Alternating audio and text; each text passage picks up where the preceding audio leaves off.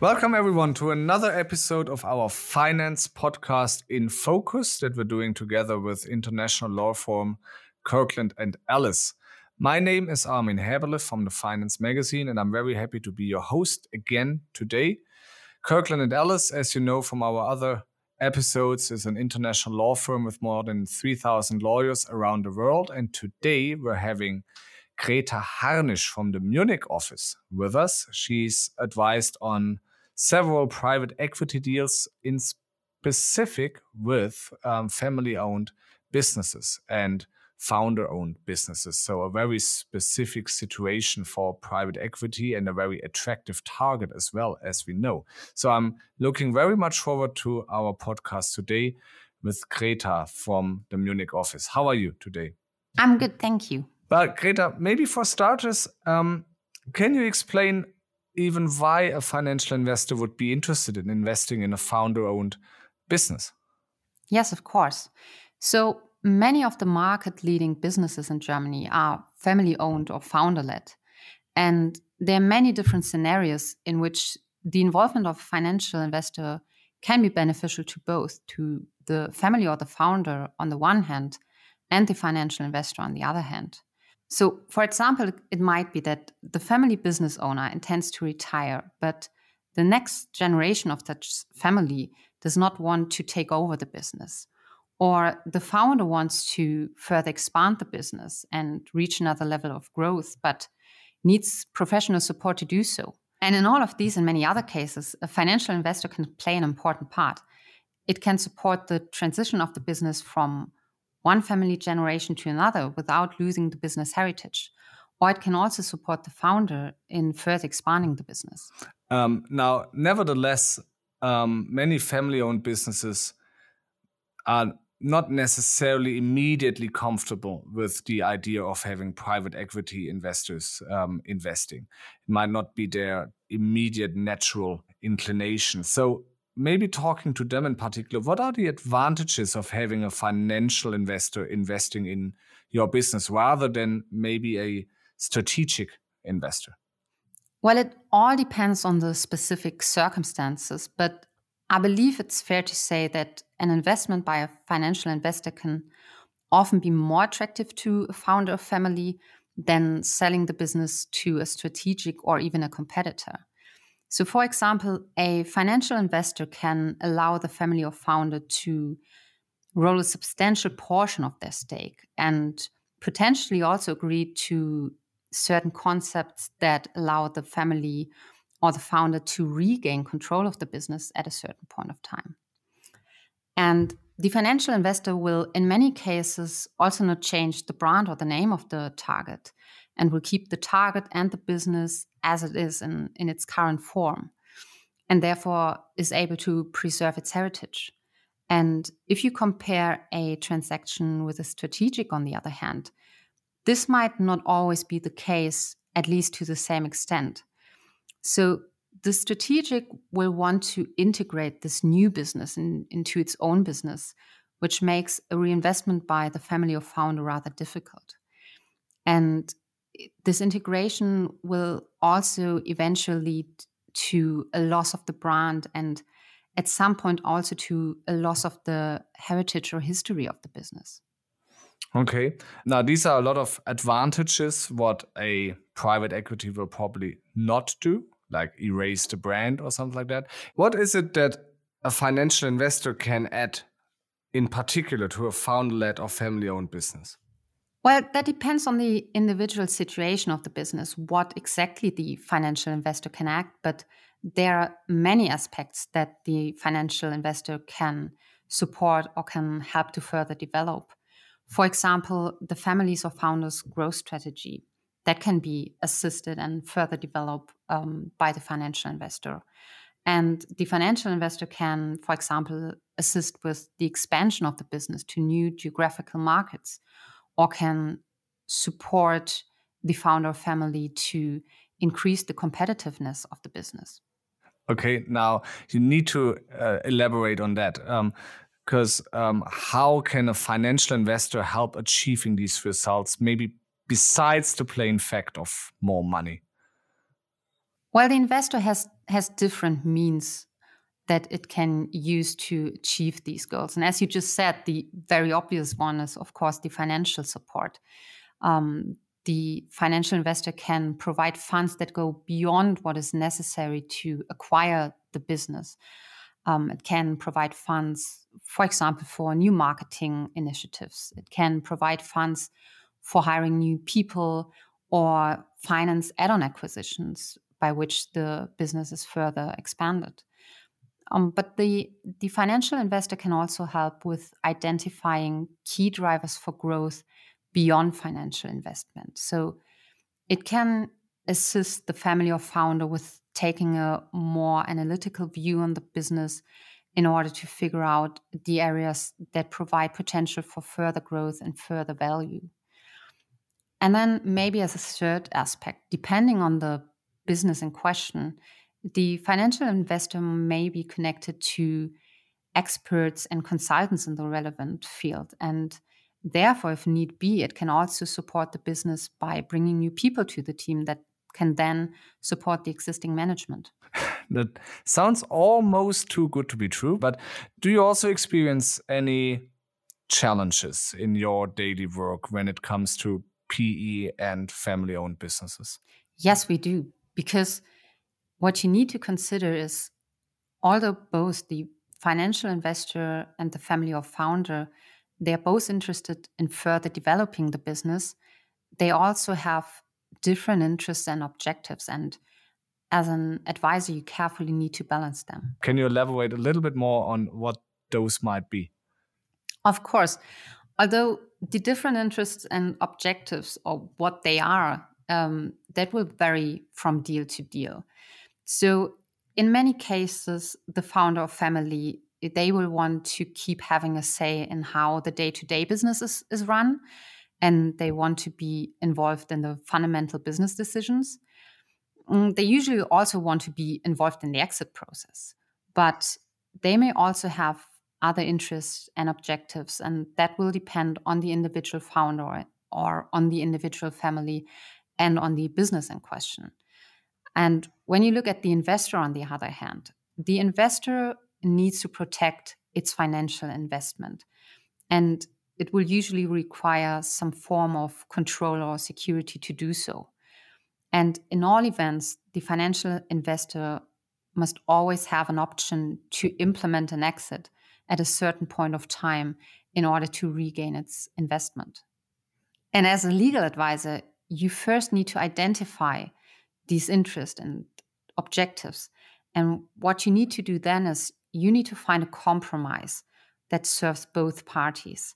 And there is no strict rule that you can just abide by in, in order to find the right balance for this. Because the balance, again, depending on the interest and, and objectives, varies from deal to deal. Can you give us an example of, of governance matters that decidedly need to be dealt with in such, such situations? Well, yeah. So the corporate governance is is one item for which you need to find the right balance for both parties. And a governance matter that regularly comes up is, for example, the advisory board and its composition and meetings. So if you have an advisory board established, then the founder will usually want to have a seat in this board in order to be involved in the decision making by this board. And depending on whether the financial investor has acquired a majority or minority participation, it will also want to be entitled to appoint the corresponding numbers of advisory board members. And what you need to do to align these interests is the financial investor and the founder need to agree on all relevant factors that can have an effect on these on these interests. So they need to agree on the number of advisory board members. They need to agree on the mechanism how these members are appointed and who's entitled to appoint them. They need to agree on whether all members shall have voting rights or whether there will be observers with no voting rights. And they need to agree on whether certain decisions by the advisory board will require a certain majority and whether the founder representative shall have veto rights for certain matters. Okay, now advisory board is indeed very, very um, top level. Um, what about more day to day business? How do you even need to align interests there, or and how can you achieve that? Uh, yes, we do. So it depends on the individual case, but in many cases of founder led businesses, the founder will want to maintain their leading operational role. And this is often perfectly fine with the investor, but the investor will want to be involved in those decisions that can affect its financial investment. So, what the parties need to do in this case is they need to agree on the measures that will require prior approval by the financial investor, either through the shareholders meeting or through an advisory board. And what the parties need to keep in mind when deciding on these matters is that this approval requirement always needs to allow the day to day business to be run efficiently. And here again, they need to find the right balance for this list of reserved matters, which depends on the individual business. Okay, now before you've mentioned that um, a private equity investor will want to exit the investment sooner or later, how can you um, ensure that that works smoothly? And can you elaborate on on that process a little bit further? Yeah, so for the financial investor, it needs to ensure that it can implement an exit at a certain point of time. And this is absolutely essential for the financial investor because it must always be able to regain its investment from the company at a certain point of time. And on the other hand, when you look at the founder, the founder will not want the business to be just flipped into the market quickly. And thus, when we look at the exit process, we need to balance the exit provisions in a way that serves both parties' interests. And we've just heard that both parties might have to some degree different interests. So, from your experience, are there any other, besides the ones that we've already discussed, challenges with respect to these um, investments in, in family owned and, and founder owned businesses? Yeah, well, as you can imagine, a financial investor that constantly acquires and sells businesses is usually more experienced than a, than a founder who might be involved in such a transaction for the very first time. So, what you have to do as a legal advisor, you have to make sure that both parties are speaking the same language. So, you have to ensure that they understand the background of the other party's asks because understanding the background is very essential for the parties to be able to reach an agreement. Hmm. Now, um, that again looks at the at the situation that a private equity will eventually exit. One one option for an exit is as well a management buyout, right? Um, so, is there any difference between a I would call it a typical exit and a management buyout deal um, that you would need to consider? Well, a management buyout means a deal in which the management or part of the management acquires the company either in full or at least controlling position. So, what you need to consider with regard to these deals is that the management will be involved on both sides of the deal. So, they will be involved, A, on the sell side with a fiduciary duty to act in the seller's best interest, but they will also be involved on the buy side as the potential new owner. And this involvement on both sides of the deal that can of course lead to a conflict of interest. Can you again elaborate apart from the valuation aspect that you've just already mentioned, but to which degree or in which particular matters can such a conflict of interest arise? Well, a conflict of interest may arise, for example, when you look at the purchase price. So, as part of the fiduciary duty, the management needs to support the seller in achieving the highest purchase price possible, of course, considering all circumstances of the individual deal. However, as the potential new buyer, the management is generally not interested in, in keeping the purchase price high, but in keeping it as low as possible. And a conflict of interest may also rise with regard to warranties, for example. On the sell side, the management needs to disclose all relevant matters that can limit the seller's warranties. But on the other hand, as party on the buy side, the management benefits from these warranties and thus they will be generally not interested in limiting these. Still, these kinds of deals happen. So, um, how can you solve such conflicts? Well, what you should do if the possibility of a management buyout is under consideration, you should discuss this option very early on and then implement protocols that address the relevant measures and exactly prescribe the management's obligation on the sell side. Now, assuming we're in a bidder process, right? And I'm a private equity, and I really want to have that particular company, um, family-owned company. Maybe as a as a sum up um, to our to our podcast, um, what would I need to do? What would I need to keep in mind um, in order to at least increase my chances um, to actually be be considered as an investor? Well, this depends on the individual situation in the in the bidder process and on the interests and needs of the founder or family involved. What can be of relevance is to support the founders or family main objectives for the business. So the financial investor can, for example, show the founder or the family that and how it will support the growth strategy and what it can bring to the business despite the financial investment. And what can also be of, of relevance is to gain the founder's trust that the business will be in good hands after the transaction is completed. And then it depends on, on the interest in the, in, in the individual case.